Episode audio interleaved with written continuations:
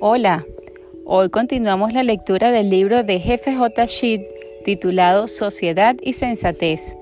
Ya concluimos el capítulo 1, Sensatez ante todo. Ahora vamos al capítulo 2, El hombre esencial.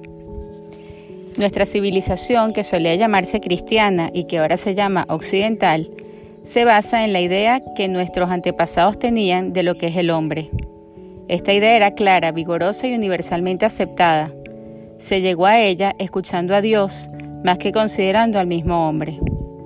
En suma era esta, el hombre es una criatura de Dios que vive en un universo creado por Dios, pero se diferencia de todos los otros seres del mundo porque Dios lo hizo a su propia imagen.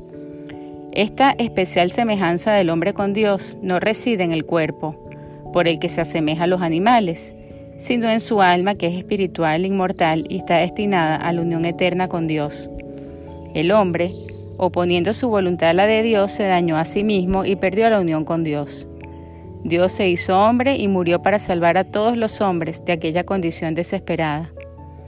En estas tres ideas, imagen de Dios, espíritu inmortal, redimido por Cristo, tenemos los elementos dominantes del concepto del hombre que vino a construir nuestra civilización. A muchos les podrá parecer esto pura fantasía, residuo de un mito, de aquel mundo más sencillo, que en forma curiosa ha logrado sobrevivir, o mejor dicho, no ha podido morir completamente en un mundo que ya no lo necesita. Y aún entre los mismos que todavía consideran esta concepción del hombre como valedera, en todo o por lo menos en gran parte, muchos pensarán que no se puede aducir en una discusión práctica sobre los problemas actuales, que no es esta la manera de pensar de los sociólogos modernos. Pero si bien se mira, esto no es un argumento contra ella. Teniendo en cuenta la tremenda confusión en que se halla el mundo, dos hecatombes sangrientas en medio siglo y otra que amenaza siniestramente en el horizonte, no se puede prestar homenaje de reverencia ciega al modo de pensar de los sociólogos modernos. El que una teoría discrepe del modo de pensar de los tiempos modernos difícilmente será un argumento contra ella. Pero por el momento no quiero urgir esta antigua concepción del hombre como algo inmediatamente práctico y utilizable, si bien creo y trataré de mostrarlo más adelante, que es la única que tiene estos dos caracteres. Lo único que digo es que sobre ella se basó una civilización grande, que esta civilización está ahora en agonía, dolores de muerte quizá, o quizás dolores de parto, pero dolores sin género de duda, que para hacer algo por esta civilización es necesario comprenderla y que no se la puede comprender prescindiendo de la idea de hombre que trataba de expresar. Vamos pues a examinarla un poco más en detalle. Nunca una idea ha sido tan dinámica, tan revolucionaria y tan poderosa para construir una forma de vida. Incluso quien no la profese debe reconocer que es menester intentar comprenderla.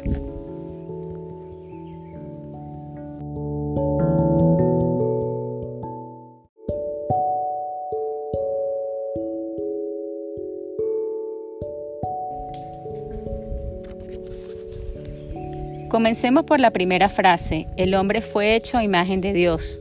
Esto puede tener muy diferentes sentidos según la idea de Dios que implique. Un hombre hecho a imagen de Dios, Moloch, al que los cartagineses sacrificaban los niños, sería una criatura horrible y de hecho bastantes hombres han tratado de rehacerse a sí mismos según esta imagen. Pero nuestros antepasados cristianos conocían la verdad acerca de Dios Dios es omnipotente, omnisciente y todo amor.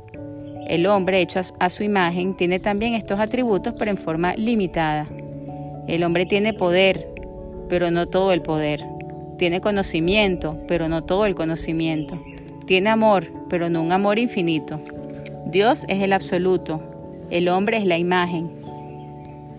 Pero la imagen no ha de ser necesariamente estática puede deteriorarse hasta quedar apenas identificable, pero también puede desarrollarse. El hombre puede crecer en poder, en conocimiento y en amor, en otras palabras, en semejanza con Dios. Dios no teme que sus criaturas le igualen. El infinito no puede temer a lo finito. Es totalmente conforme con la voluntad de Dios que en todo hombre vaya creciendo más y más esa semejanza original. La clave para comprender a Dios y al hombre es el concepto de espíritu.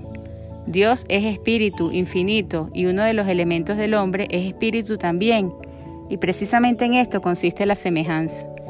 Lo que constituye la esencia del espíritu es la permanencia, sin lo cual no sería espíritu, y por eso debe estar presente tanto en el espíritu infinito como en el finito, cualesquiera que sean las diferencias en el modo.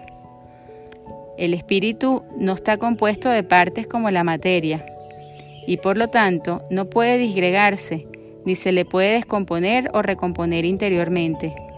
Un ser espiritual solo puede ser él mismo, no se lo puede convertir en otro.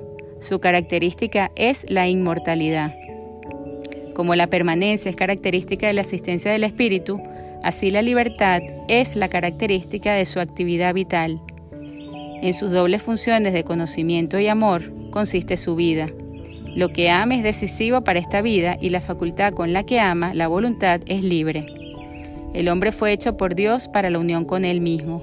El espíritu finito está destinado a la unión total con el espíritu infinito, en el que la facultad humana de conocimiento estará en contacto inmediato, indestructible con la verdad infinita y la facultad humana de amor estará en contacto no menos íntimo con la bondad infinita, y en este contacto seguirá siendo él mismo, sin perder su identidad, en la realidad más potente, sino permaneciendo consciente de Dios y consciente de sí, de sí mismo, una vez que por fin haya llegado a ser su perfecta imagen. Ninguna de las religiones que se centran tan totalmente en el espíritu, que llegan hasta despreciar la materia, nunca han glorificado tanto el espíritu del hombre, ya que todas ellas consideran como su fin supremo únicamente la extinción, o en todo caso la extinción de la conciencia personal. Y como ninguna de las religiones del espíritu puro glorifica al espíritu tanto como el cristianismo, que ve en el hombre un espíritu unido a la materia, de la misma manera ninguna de las filosofías que desechan el espíritu y afincan totalmente en la materia glorifica tanto el cuerpo como el cristianismo. Para el cristianismo el cuerpo es sagrado, ya que por su íntima unión con el alma es elevada por encima de la condición puramente terrestre y participa en el destino eterno del hombre.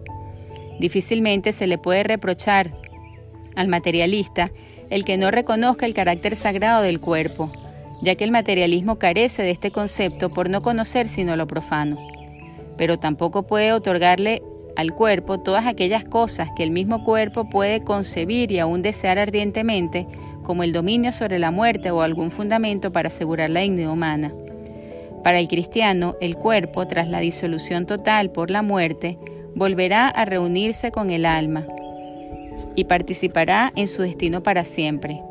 Entre todas las religiones, solo el cristianismo acepta el cuerpo plenamente y de buena gana.